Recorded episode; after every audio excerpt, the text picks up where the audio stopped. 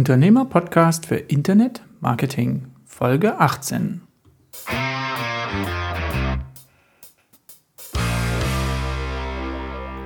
Hallo und herzlich willkommen zu einer speziellen Folge des Unternehmer-Podcasts. Keine Sorge, auch heute gibt es ein neues Erfolgsrezept für Internet Marketing. Jedoch nähern wir uns diesem heute nicht auf dem gewohnten Wege. Heute stellt die Interviewfragen ein Unternehmer, den ich über LinkedIn kennen und schätzen lernen durfte. Er möchte für sich die Frage klären, ob und wenn ja, wie er mit hochwertigen, suchwortoptimierten Inhalten auf seiner Webseite selbst einen Magneten für seine Lieblingskunden aufbauen kann. Was ihn zu dieser Frage gebracht hat, das wird er uns im Laufe des Gespräches wohl selbst erzählen. Doch damit genug der Vorrede. Wenn auch Sie erfahren wollen, wer in diesem Gespräch von wem gegrillt wurde, dann wünsche ich Ihnen nicht nur viel Erkenntnisgewinn, sondern auch gute Unterhaltung bei dieser besonderen Folge. In der Außendarstellung dreht sich bei ihm alles um den Kapitän, der nicht nur sein Schiff, sondern vor allem seine Crew mit Erfahrung und Weitsicht durch unsichere Fahrwasser leitet. Doch Achtung! Mit dem Titel Captain Culture ist keineswegs er selbst gemeint, auch wenn dies auf seiner Webseite zunächst so den Anschein erweckt. Vielmehr versteht er sich als Gefährte und Coach für Unternehmer und Führungskräfte, die ihre Mitarbeiter durch treffsichere Kommunikation als Team formen und zu besseren Leistungen motivieren wollen. Heute erreicht er seine Lieblingskunden vor allem durch Empfehlungen, aber auch durch regelmäßige Stammtische und auch durch ein Sommerfest, wie ich gerade im Vorgespräch lernen durfte, die er unter anderem als Captain's Lounge über LinkedIn bekannt macht. Im Laufe seiner beruflichen Laufbahn hat er einen beachtlichen Erfahrungsschatz angehäuft, den er nicht nur zahlenmäßig begrenzten Teilnehmern offline, sondern nun auch allen interessierten Führungskräften nutzenstiftend online zugänglich machen möchte. Hierzu sucht er eine Lösung, die zu ihm passt und dabei möchte ich ihm heute in diesem Gespräch helfen. Ein ganz herzliches Willkommen im virtuellen Podcaststudio, lieber Tobias Ruge. Vielen Dank, lieber Jan, für diese Vorstellung. Großartig deine Worte und ziemlich treffend im Inhalt. Das freut mich, Tobias. Schön, dass wir die Zeit finden und hier mal gemeinsam einen Online-Kaffee trinken können. ja, dann Prost. dass ich auch unsere Zuhörer, die heute hier nicht, ich sag mal, visuell dabei sein können, so ein bisschen ein Bild von dir machen können, würde ich mal ein paar persönliche Fragen in deine Richtung schicken. Und zwar, die erste, bist du ein Kind der 70er, 80er oder 90er Jahre? Und was hat dich in diesem Jahrzehnt besonders geprägt? Das ist eine spannende Frage, weil äh, ich kann mich an die ersten zehn Jahre meines Lebens, sage ich mal, schon erinnern, aber nicht mehr so klar. Ähm, ich bin ein Kind der 70er und ich würde sagen, vom Gefühl her, ähm, die Flower Power war noch irgendwie da, aber eigentlich abgeschlossen. Und ich nehme meine Generation mhm. wahr als eine, die eben Antworten braucht und auch als eine, die mhm. achtsam Neues gestalten möchte. Mhm. Und ähm, da haben wir verschiedene Wege ausprobiert. Sehr gut formuliert. Danke. bitte, bitte. Hattest du als Kind einen Traumberuf? Also ich habe tatsächlich einen Traumberuf und ich wollte Schauspieler werden. Ähm, dann hat man mir aber in der Schule schon erzählt und auch meine Eltern, da müsste man so viel auswendig lernen. Und das ist also überhaupt nicht mein Ding. Und deshalb habe ich dann umgeschwenkt, ich würde gern Stuntman werden, weil das ist eigentlich wie Schauspielen, nur ohne Worte mhm. und immer in Action. Perfekt. Oh Mann, das ist eine ganz tolle Brücke zu der eigentlichen Idee, aber auch nicht ganz risikofrei. und braucht natürlich auch ein bisschen körperliche Fitness. Ja? Du hast natürlich andere Anforderungen dann damit gehabt. Also als junger Mensch hatte ich das mit der Fitness, glaube ich, noch nicht ganz so ernst genommen. Äh, heute weiß ich, wer im Alter fit sein will, der darf auch schon in jungen Jahren äh, fit bleiben. Und ähm, deswegen arbeite ich daran. Und das mit dem Risiko, das ist überhaupt kein Problem für mich. Ich liebe es, im Risiko zu sein. Sehr gut. Hattest du ein Idol in der Kindheit? Machen wir vielleicht mal mit der Frage weiter. Und wenn ja, was hast du an ihm oder ihr bewundert? Also das passt natürlich jetzt auch wieder. Es war Colt Sievers. Ähm, ein Colt für alle Fälle. äh, viel mehr gab es zu meiner Zeit nicht im Fernsehen und ich habe einfach es gefeiert, wie dieser Typ eben mit seinem GMC-Truck eben immer auf wilde Touren war, viel auch in der Luft und irgendwelche Autos zerquetscht und vor allem Bösewichte gejagt hat. Kann ich sehr gut nachvollziehen. Ist in der Schublade gleich neben Knight Rider bei mir angesiedelt und ähm, interessanterweise kriegt man da in der heutigen Zeit, wenn es um autonomes Fahren geht, immer wieder Anekdoten in diese Richtung. Ja. ja? Also was ja. verschiedene Filme beziehungsweise auch Serien früher schon antizipiert haben, was wir jetzt vielleicht in greifbare Nähe bekommen, mhm. ja, oder bekommen sollen, finde ich immer wieder faszinierend. Also ganz ehrlich, der Knight Rider hat mich nicht ganz so angesprochen. Das Auto fand ich geil, okay, und auch so mit dem Auto zu kommunizieren fand ich auch cool, aber der Typ, der war bei weitem nicht so authentisch wie Colt Sievers. also, tut mir leid, aber der hat valide, mir, der valide. hat mir nicht gefallen. Der, wie heißt er doch gleich? David ja, Hasselhoff, also, genau. Da hätte man einen anderen nehmen müssen. Der war einfach mh, hm, nicht authentisch. ja, Genau, aber apropos authentisch, aus der Nummer kann ich dich dann nicht rauslassen, ohne das A-Team erwähnt zu haben. Da ist ja auch eine sehr authentische Hauptfigur mit den vielen Ketten. Ich glaube, da konntest du dann eher einen Bezug herstellen, oder? Mega. A-Team, absolut. Ja, ich glaube, es war auch nicht mehr die 70er, aber A-Team ist natürlich absolut, ich feiere das. Ja, also, ähm, ja. JR oder keine Ahnung, also eben dieser, dieser große, dunkle, der so geil, mhm. der Typ, ja, weil er einfach ähm, praktisch mit dem Kopf durch die Wand und immer alle befreit, aber er hat gleichzeitig so eine zuckersüße, weiche Seite und ähm, vor allem auch so eine Schwäche eben, ja. dass er das Fliegen hasst und jetzt muss das A-Team eben immer mit dem Hubschrauber irgendwo hin und äh, wie sie sich dann eben so, so liebevoll um ihn kümmern und ihn immer wieder ähm, meistens ungefragt irgendeine Beruhigungsspritze reinhauen, damit sie ihn in den Hubschrauber kriegen. Ich finde das großartig. Also die Story so nebenbei ist einfach mega. finde ich auch sehr greifbar, macht es menschlich und ähm, BA hieß er, glaube ich. Also genau. wahrscheinlich hieß er nicht Bernd Adam, sondern irgendwie was anderes. Aber grundsätzlich hat mich fasziniert, der ganze Technikteil. Ja. Also, dass der dann irgendwelche Dinge zusammengeschweißt hat oder äh, Lösungen gefunden hat. Ich glaube, das war der Punkt, der mich auch interessiert hat an dieser Serie. Ich denke, MacGyver ja. war auch inspiriert davon. Ja. ähm, jetzt sprudelt es nur so.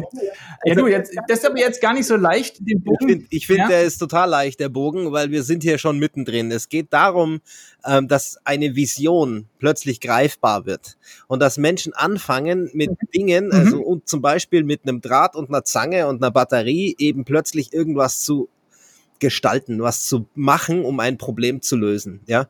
Und sie haben dabei immer eine Vision mhm. im Kopf und diese Vision ist ihr Antrieb, dass sie eben auch aus dem bissel, was vorhanden ist, was gestalten, was nachher ähm, ja für die, die zuschauen oder die das erleben, eigentlich undenkbar erscheint.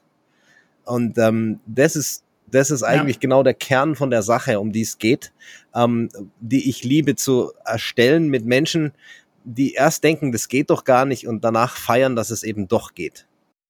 War das auch so ein bisschen aus der Kindheit heraus dann ins Erwachsenwerden? War das auch so ein bisschen dann der Auslöser, womit du dich unternehmerisch beschäftigen möchtest, beziehungsweise wo dann auch das Bindeglied zu Führungskräften oder zu Unternehmern einfach entstanden ist? Na, irgendwie sicherlich schon, wobei das habe ich erst relativ spät kapiert. Ähm, ich, ich musste in meiner beruflichen Laufbahn quasi mehrfach gegen die Wand laufen, um festzustellen, nimm doch die Tür. Also mal blöd ausgedrückt. Aber ähm, es ist so, dass ich wirklich nach dem Sinn gesucht habe in dem, was wir eigentlich tun. Und dass ich offensichtlich immer wieder mhm. diesen Sinn nicht gefunden habe oder ihn nicht erkannt habe. Beziehungsweise entweder ich, ich schreibe mhm. mir da durchaus auch eine, äh, ich will nicht von Schuld sprechen, aber eine Beteiligung zu. Ähm, heute weiß ich, wie ich nachfragen kann mhm. und eben diesen, um diesen Sinn zu finden. Das habe ich nicht gewusst damals und mhm. habe eben auch nicht Menschen, also nicht immer gleich erkannt, ähm, wo, wohin es denn geht und wo, mhm. was denn die Vision dieses Arbeitgebers zum Beispiel ist oder auch meines Vorgesetzten. Und ähm, ich habe nur irgendwann gemerkt, dass meine Ziele, meine Werte nicht 100% mit dem übereinstimmen, die mir sozusagen den Auftrag geben. Ja. Und äh, das war der Auslöser, mhm. das zu verstehen, dass es so ist und, und jetzt eben auch festzustellen, dass es ganz viele Menschen geht, denen es echt ganz ähnlich geht. Die einmal als Führungskräfte mhm. ähm, diese Brücke suchen, aber sie irgendwie nicht finden und dass sie aber auch als Angestellte. Also wie oft höre ich das tatsächlich beim, ich sag's mal ganz bildlich, beim Anstehen zum Glühwein auf dem Weihnachtsmarkt, komme ich mit den Leuten ins Gespräch und die sagen dann, Mensch, du solltest mal mit meinem Chef reden. Ja, herzlichen Glückwunsch. Wie, wie willst du mich mit deinem Chef ins Gespräch bringen? Das zu verstehen, dass ich hier ein Thema habe und das an Menschen heranzubringen, das ist mhm. eben tatsächlich die Kunst der Sache. Wie transportiere ich etwas und bringe damit einen Anknüpfungspunkt für jemanden, der vielleicht unterschwellig weiß, dass er da ein Thema hat, aber vielleicht auch nicht aktiv nach einer Lösung sucht, weil es irgendwie überlagert ist durch den täglichen Stress oder das Hamsterrad, in dem man sich befindet. Das kann aus meiner Sicht verschiedene Medien haben, mit denen man das erreichen kann. Und, und wir wollen ja heute in unserem Gespräch hier so ein bisschen die, die Fragestellung aufdröseln, kann ich da mit Inhalten auf meiner Webseite auch dieses Sprachrohr eröffnen? Du hast im Laufe der Jahre einiges an Erfahrungen angesammelt und möchtest die in hochwertigen Content übersetzen und, und stellst dir jetzt irgendwie die Frage, ist da SEO beispielsweise äh, vor dem Hintergrund, dass es ganz viele andere Möglichkeiten des digitalen Marketings heute gibt, ist SEO da für mich die geeignete Art, der Ansatz der Wahl. Und du hast da ein paar Fragen mitgebracht. Vielleicht können wir hier an der Stelle einfach mal die Mikrofone tauschen und du haust mal deine Fragen raus und ich versuche nicht nur dir, sondern auch unseren Zuhörern da eine Entscheidung zu ermöglichen. Ist ein Investment, das ist es zweifelsohne, in SEO hier der richtige Weg für dein Problem oder für euer Problem da draußen? Ja. Naja, die, die Frage, die sich eben mir tatsächlich immer wieder stellt, welche Frage stellen sich eigentlich meine potenziellen Kunden? Ja, und wenn ich die kennen würde, dann äh, könnte ich natürlich mhm. auch diese Frage sozusagen nutzen, um mit SEO sozusagen Erfolg zu haben, ja. und aber genau die kennenzulernen, mhm. wie geht mhm. es? Und ich mhm. denke, darum geht es auch in der Vorbereitung. Also ähm, deswegen meine erste Frage an dich, lieber Jan, heißt ja, wie sollte ich als Unternehmer über SEO nachdenken? Ja, wenn ich den für mich passenden digitalen Marketingansatz finden möchte. Ich kann die Frage nicht mit einem Satz beantworten, aber ich würde mal ein klein wenig ausholen. An einer Hand abgezählt wäre Punkt eins mal zu verstehen, was die Natur von SEO ist. Also wenn ich mich mit SEO beschäftige, dann ist SEO keine Kurzfristmaßnahme, im Sportkontext zu bleiben, kein Sprint, sondern es ist eher ein Marathon, weil ich natürlich mit dieser Art von Marketing kontinuierlich ansprechende Inhalte zur Verfügung stellen muss und das auf der anderen Seite aufgrund der Zeitdauer, die das in Anspruch nimmt, auch zu meiner Natur des Menschen passen muss. Das heißt, habe ich persönlich als Unternehmer Freude daran, informierende, hochwertige Inhalte für meine Lieblingskunden zu erstellen. Und nur wenn ich da Freude dran habe, wenn ich das gut in meinen Alltag integrieren kann, dann ist SEO grundsätzlich ein geeigneter Weg. Natürlich kann ich auch das Erstellen von Texten auslagern und von jemand anderem schreiben lassen. Aber das ist für mich schon der erste Kompromiss in dieser Entscheidung. Das heißt, wenn ich mich nicht selber da sehe und, und, und diese Texte erstelle, auch wenn ich mir mit ChatGPT beispielsweise eine Formulierhilfe oder eine Strukturhilfe suche, da können wir vielleicht nachher noch kurz drauf eingehen, dann ist es aber trotzdem noch ein Text, dem ich meinen persönlichen Stempel aufdrücke. Und das kann aus meiner Sicht niemand so gut wie der Unternehmer selbst. Ja. ja. Punkt drei, ich sollte mir die Frage stellen, was bin ich für ein Unternehmertyp? Bin ich auf der einen Seite der, der Marketing als eine Art Ausgabe, also einen Fixkostenblock bei mir im Unternehmen sieht? Oder bin ich derjenige, der das als Investition mit möglichst hohem Nutzen in der Zukunft sieht? Denn ich kann das ganze Thema Suchmaschinenoptimierung sowohl organisch, das heißt mit SEO und hochwertigen Content machen. Ich kann es auf der anderen Seite aber auch anorganisch machen, wenn ich sage, ich werfe dort Werbegeld ein bei Google und damit kann ich auch gefunden werden für die relevanten Suchfragen. Ja, also diese beiden Möglichkeiten bleiben mir da natürlich. Okay. Frage vier ist, wer ist der Eigentümer von den Inhalten, den hochwertigen Inhalten, die ich dort erstelle? Und da habe ich die Sichtweise, schreibe ich diese Inhalte A auf meine eigene Webseite und bin damit der Owner von diesem Inhalt oder produziere ich diese Inhalte für jemand Dritten, für eine andere Plattform, die damit natürlich auch aufgewertet wird. Und SEO hat aus meiner Sicht ganz klar den Anspruch, Inhalt für meine Lieblingskunden auf meiner eigenen Plattform und habe damit vollen Freiheitsgrad für die Monetarisierung dieses Inhalts. Und der letzte Punkt ist, dass mit SEO ganz klar wird, dass der Wurm nicht dem Angler schmecken muss. Das heißt, wie du schon richtig gesagt hast, wenn ich meine hochwertigen Inhalte mit dem Beratervokabular spicke, was der Nutzer aber auf der anderen Seite nicht kennt oder noch nicht kennt, dann werde ich auch nicht gefunden werden. Und da hilft mir SEO einfach, die Kundenperspektive einzunehmen. Und da ist SEO nichts Technisches, sondern es ist einfach die Recherche, die damit einhergeht. Welche Suchbegriffe, welche Nutzerfragen muss ich in meinen Inhalt einbauen, dass der komplementär ist mit dem, was in dem Suchschlitz bei Google eingegeben wird. Und das sind diese fünf Aspekte, die aus meiner Sicht auch zu der richtigen Entscheidung führen können. Okay, also zusammengefasst ist SEO eine Marketingmaßnahme, die sozusagen auf lange Hand hin geplant und auch ihre Wirkung entfaltet. Jetzt suchen wir Unternehmer ähm, mhm. eben die Effizienz. Wir äh, wollen natürlich Marketing mhm. und Vertriebsmaßnahmen ähm, sind eine wichtige Sache, spielen eine Rolle, aber sie sollen effizient sein. Wie, wie mhm. hoch siehst du dann den Return of mhm. Invest im SEO?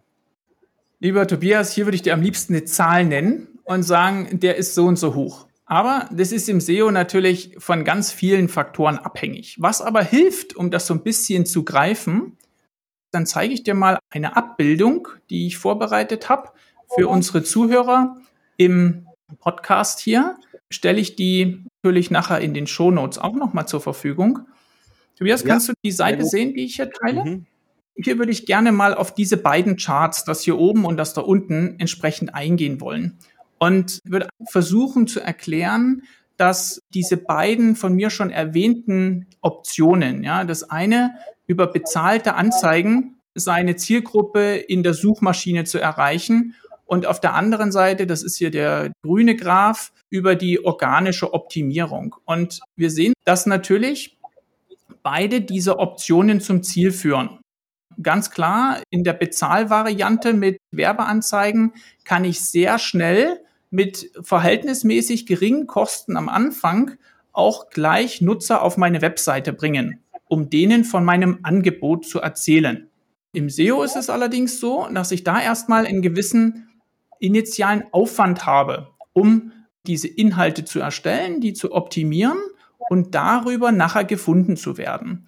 Aber in einem Zeitablauf, und wir sprechen hier tatsächlich im, im Kontext von Return on Investment über wie viele Benutzer bekomme ich pro Monat auf meine Seite. Und diese beiden Graphen, die treffen sich aus meiner Erfahrung im Vergleich dieser beiden Marketingarten irgendwo zwischen dem dritten und vierten Quartal. Also wenn ich dort tatsächlich mir ein Programm, einen Redaktionsplan auflege und sage, ich fahre das ab, dann kann ich es erreichen, dass ich mit der organischen Optimierung nach diesem Zeitablauf in etwa den gleichen Traffic hinbekomme, den ich auch mit einer Bezahlanzeige vermeintlich sogar vom ersten Tag an bekomme.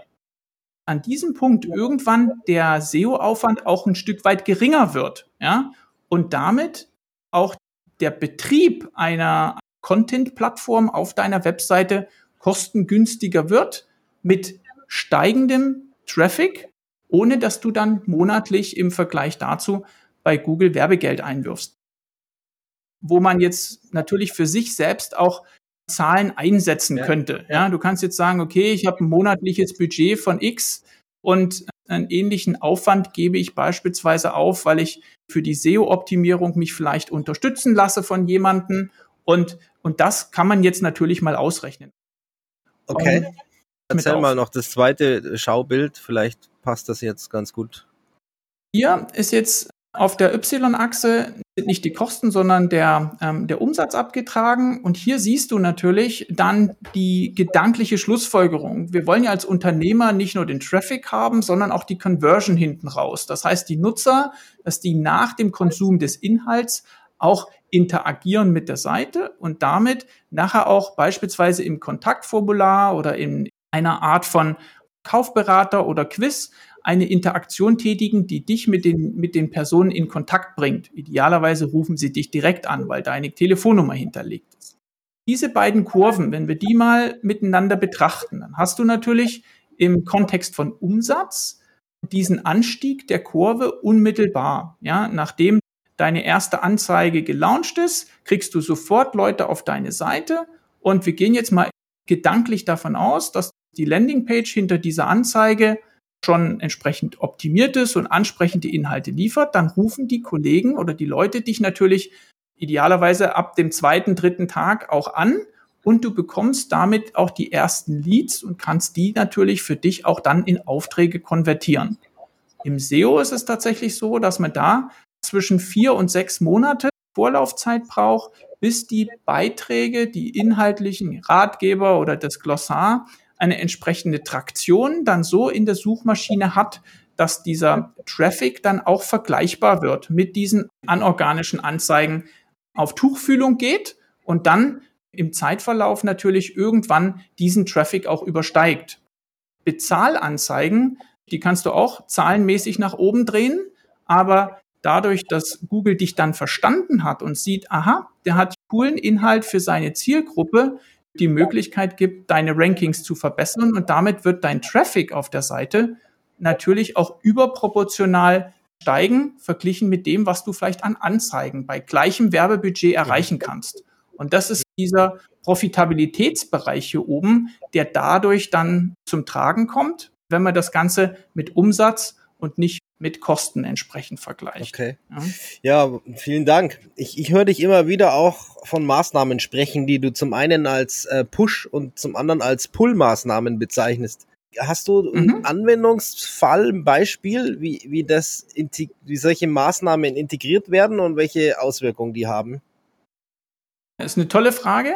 Auch dafür würde ich mal hier in den sogenannten Hilfechat reinblättern. Da hat der Michael schon mal eine ähnliche Frage gestellt. Also er wollte wissen, ich habe hier zu meinem Fachthema eine Studie gefunden, kann ich die beispielsweise sinnvoll auf meiner Webseite vermarkten, sodass die mir auch hilft in der Sichtbarkeit und in der Abstrahlung vielleicht auch für mich als Experten. Und das fand ich ein ganz gutes Beispiel. Das können wir uns ja jetzt hier gemeinsam mal angucken. So eine Studie ist grundsätzlich ein guter Aufhänger, um beispielsweise auch in einem Social-Media-Kanal, bei dem sich meine Zielgruppe umtreibt, diesen als Aufhänger zu nehmen. Ich nenne das immer so Appetithappen. Ja, also habt ihr schon von, von dieser Studie gehört und darüber tatsächlich auch mal seine persönliche Einschätzung zu kommunizieren. Der Vorteil von Studien ist beispielsweise, wenn man die als Aufhänger nimmt, dass man eine repräsentative Grundgesamtheit hat, idealerweise auf Basis derer eine bestimmte Aussage getroffen wird, eine Frage beantwortet wird und so weiter. Und wenn diese Frage was mit den Problemen meiner Kunden zu tun hat, dann ist es eine tolle Sache, über die man auch in seinem Content-Bereich auf der Seite durchaus schreiben kann. Und wenn man das getan hat, dann würde die Nutzerreise tatsächlich so aussehen, dass ich einen informativen Post mache in dem sozialen Netzwerk und mit diesem Post diesen Beitrag, den ich auf der Seite habe, den entsprechend anteaser und sage, schaut mal hier, wer mehr über diese Studie wissen möchte und wem diese Infografik, die ich hier vielleicht als Zusammenfassung für Social Media erstellt habe, wem die nicht reicht, Hier ist noch das Detailwissen dazu und ähm, vielleicht auch noch zwei zusätzliche Tipps, die in dem Social Media Post nicht veröffentlicht sind, um damit eine Neugier zu wecken bei dem Leser, den Weg Richtung der Webseite zu suchen. Der Social Media Post ist dann beispielsweise die Push-Initiative. Die Pull-Initiative ist der optimierte Beitrag, der über einen Suchbegriff oder eine Nutzerfrage auch aus der Google-Suche heraus einen Nutzen beziehungsweise auch eine Reichweite für mich generiert.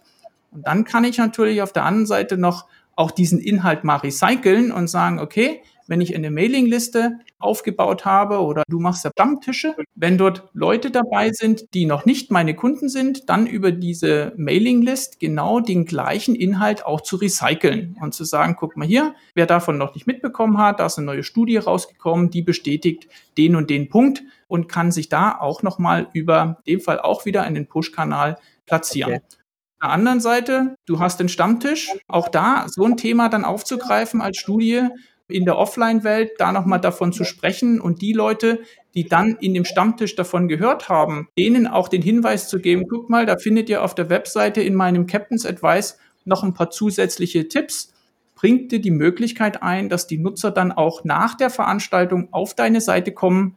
Das gibt positive Nutzersignale für Google, sodass die Inhalte auch proaktiv gesucht werden und strahlt natürlich damit auch auf deinen gesamten Inhaltsbereich ab. Und wenn Leute dann noch interagieren mit dem Content und sagen, hey, das fand ich toll, das hat mir geholfen, dann kannst du eigentlich darauf warten, ja, wie diese Sichtbarkeitskurve, die ich dir vorhin gezeigt habe, wie die nach oben geht.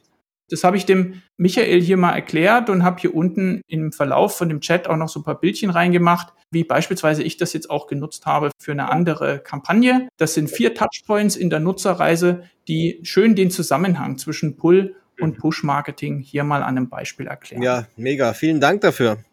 Gibt es dann noch zusätzliche Bedingungen, die ich erfüllen sollte oder kann, um ähm, diesen Marketingansatz, sag ich mal, erfolgreich zu machen, um damit glücklich zu werden?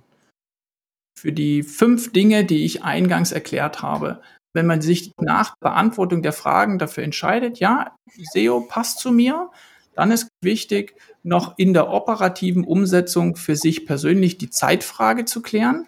Schaffe ich es beispielsweise, und das ist jetzt ein ganz persönlicher Erfahrungswert, den ich einbringen kann, schaffe ich es, zwei Stunden pro Woche zu reservieren, in denen ich mich konzentriert mit der Aktualisierung von meinem Inhaltsbereich auf der Webseite beschäftigen kann. Und da spreche ich wirklich nur von der Inhaltsarbeit. Mhm. Ich gehe mal davon aus, die technischen Sachen, die kann man gut abgeben. Aber wie bringe ich meine Handschrift, diese Außendarstellung als Captain, die ich famos finde, wie kann ich das auch in diesen Beiträgen so zum Ausdruck bringen, dass da Einzigartigkeit entsteht mit entsprechendem Bildmaterial, aber auch mit der Art und Weise, wie ich das ausdrücke.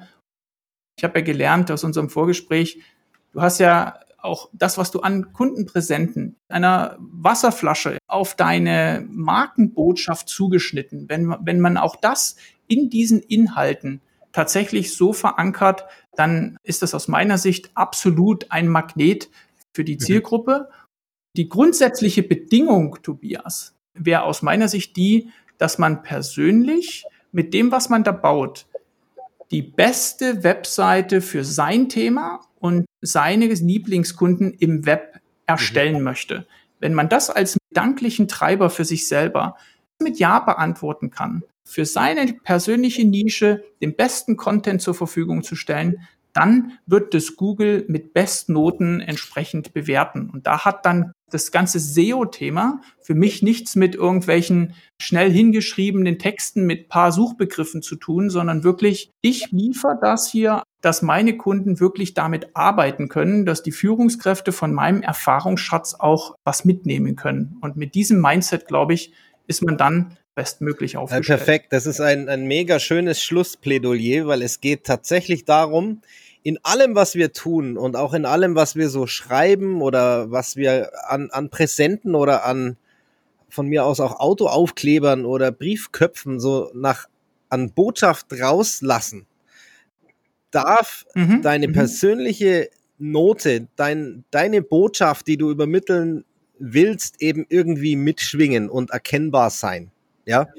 Und ähm, ja. natürlich auf der ja. Webseite im Besonderen oder in deinem allgemeinen ähm, Online-Auftritt. Ja, also ich habe mir diesen, diesen Leitsatz sozusagen rausgeschrieben, ich helfe Führungspersönlichkeiten, bei den richtigen Menschen eine Resonanz zu erzeugen, die nachhaltig voranbringt. Und damit ist eben deine Botschaft gemeint, die bei diesen richtigen Menschen eine Resonanz erzeugt. Das sind zum einen die Menschen in deinem Unternehmen, also die Mitarbeitenden und zum anderen natürlich auch die Kunden, aber auch die Partner, sogar mhm. die Wettbewerber können wir hier mit hineinnehmen. Ja.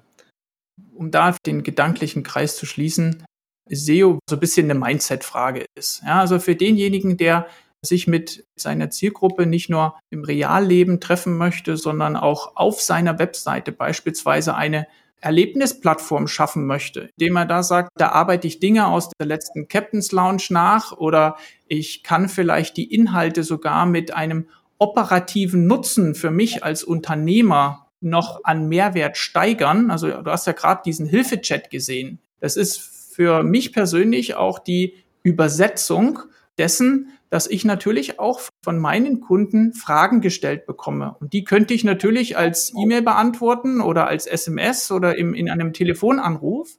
Aber ich habe mich für den Weg entschieden. Jede Frage, die da drin ist, ist real gestellt worden. Die beantworte ich dann mit Mühe und Hingabe in diesem Format eines Chats und generiert damit einen Wissensschatz für alle, in dem Fall Mitglieder oder auch Interessierte. Der Chat ist für alle offen, die als Unternehmer was mit SEO tun wollen und gebe dort einfach das Wissen so weiter, dass da ein Mehrwert und ein Nutzen entsteht. Und aus derartigen Überzeugung ist es für mich auch nie eine Frage, womit beschäftige ich mich eigentlich in meinem nächsten Post oder worüber schreibe ich in meiner nächsten Veröffentlichung, sondern das ergibt sich aus dem Tagesgeschäft und dem, was dann auch offensichtlich meine Kunden bewegt. Und ich glaube, da kommt dann SEO und das, was ich mit meiner Webseite erreichen möchte, sehr gut zusammen. Ja, mega. Also genau. Das finde ich, das finde ich großartig. Ja, eben aus Fragen Wissen zu generieren und das anderen auch zur Verfügung zu stellen. Also ähm, es ist es ist sozusagen Learning by Doing und äh, eben miteinander unterwegs sein zeichnet dich auch hier wieder aus. Also der der Gefährte, dass du eben das, mhm. was du mit Einzelnen besprichst, eben ähm, und wo Einzelne Frage stellen, die eben auch anderen zur Verfügung gibst und daraus Wissen generierst, dass das mir als Lesender dann die einfach auch ja, eine Wertigkeit gibt, dass meine Frage ernst genommen wurde. Ähm, und oh. wenn ich die Frage von einem anderen beantwortet kriege, auch feststellen, Moment mal, da gibt's ja noch andere, die haben auch solche Fragen. Ja. Hast du sonst noch eine Frage, Tobias? Oder sind wir damit einmal um Dinge, die dich bewegt haben, drumherum Also die Fragen, die entstehen, eben tatsächlich wärmten tun und ähm, dann auch rauszufinden, mhm. äh, ja, spannend wird's ja dann auch zu erkennen, was das, was wir tun, eben für eine Wirkung hat. Ja. Also ich ähm, freue mich äh, über ja. äh, jedes Feedback von auch diesen Zuhörern äh, dieses Podcasts und dieser gerade mhm. auch dieser Folge, dieses Interviews. Ich danke dir für deine Fragen, ich danke dir für deine Antworten, Jan. Und ich freue mich tatsächlich auf die Resonanz von draußen. Ja, ähm, wenn ihr meine Webseite beobachtet, mhm. ähm, äh, ob ihr eine Veränderung wahrnehmt und welche das ist und ob ihr sie findet und wie ihr sie findet, ähm, finde ich ein schönes Feedback. Ja, auch. Und ihr dürft mir gerne schreiben dazu ähm, über die Webseite oder auch per E-Mail. Die Daten findet ihr auf captain-culture.org. Dankeschön. Für diejenigen, die sich mit dem ganzen SEO-Thema auch so eine Frage stellen wie du, denen kann ich eigentlich nur noch mal mitgeben, einfach ja. machen. Ja, also für diejenigen, die in dem Kontext Online-Marketing bis heute vielleicht eine Visitenkarte haben. Nach meiner Erfahrung ist im Jahr 2023 kein Online-Marketing keine Option mehr. Für sich persönlich seinen Weg zu finden, egal ob es dann SEO ist, das würde ich noch als Schlussplädoyer mitgeben. Und ansonsten, Tobias, du hast schon gesagt, wo dich die Leute finden. Das verlinke ich auch nochmal in den Shownotes Super. unten. Und damit sage ich auch von meiner Seite, lieber Tobias, auch im Namen unserer Zuhörer, ganz herzliches Dankeschön für den Rollentausch heute, für die tollen Fragen, die du dir überlegt hast. Ich wünsche dir für deine weitere äh, berufliche Laufbahn und den Kontakt zu deinen Kapitänen alles erdenklich Gute. Immer die überzeugende Metapher, die den gedanklichen Knoten löst und volle Fahrt voraus ermöglicht. Das möchte ich dir ja, auf jeden Fall wünschen. Vielen Dank, lieber Jan. Und wie ich immer sage, stay tuned.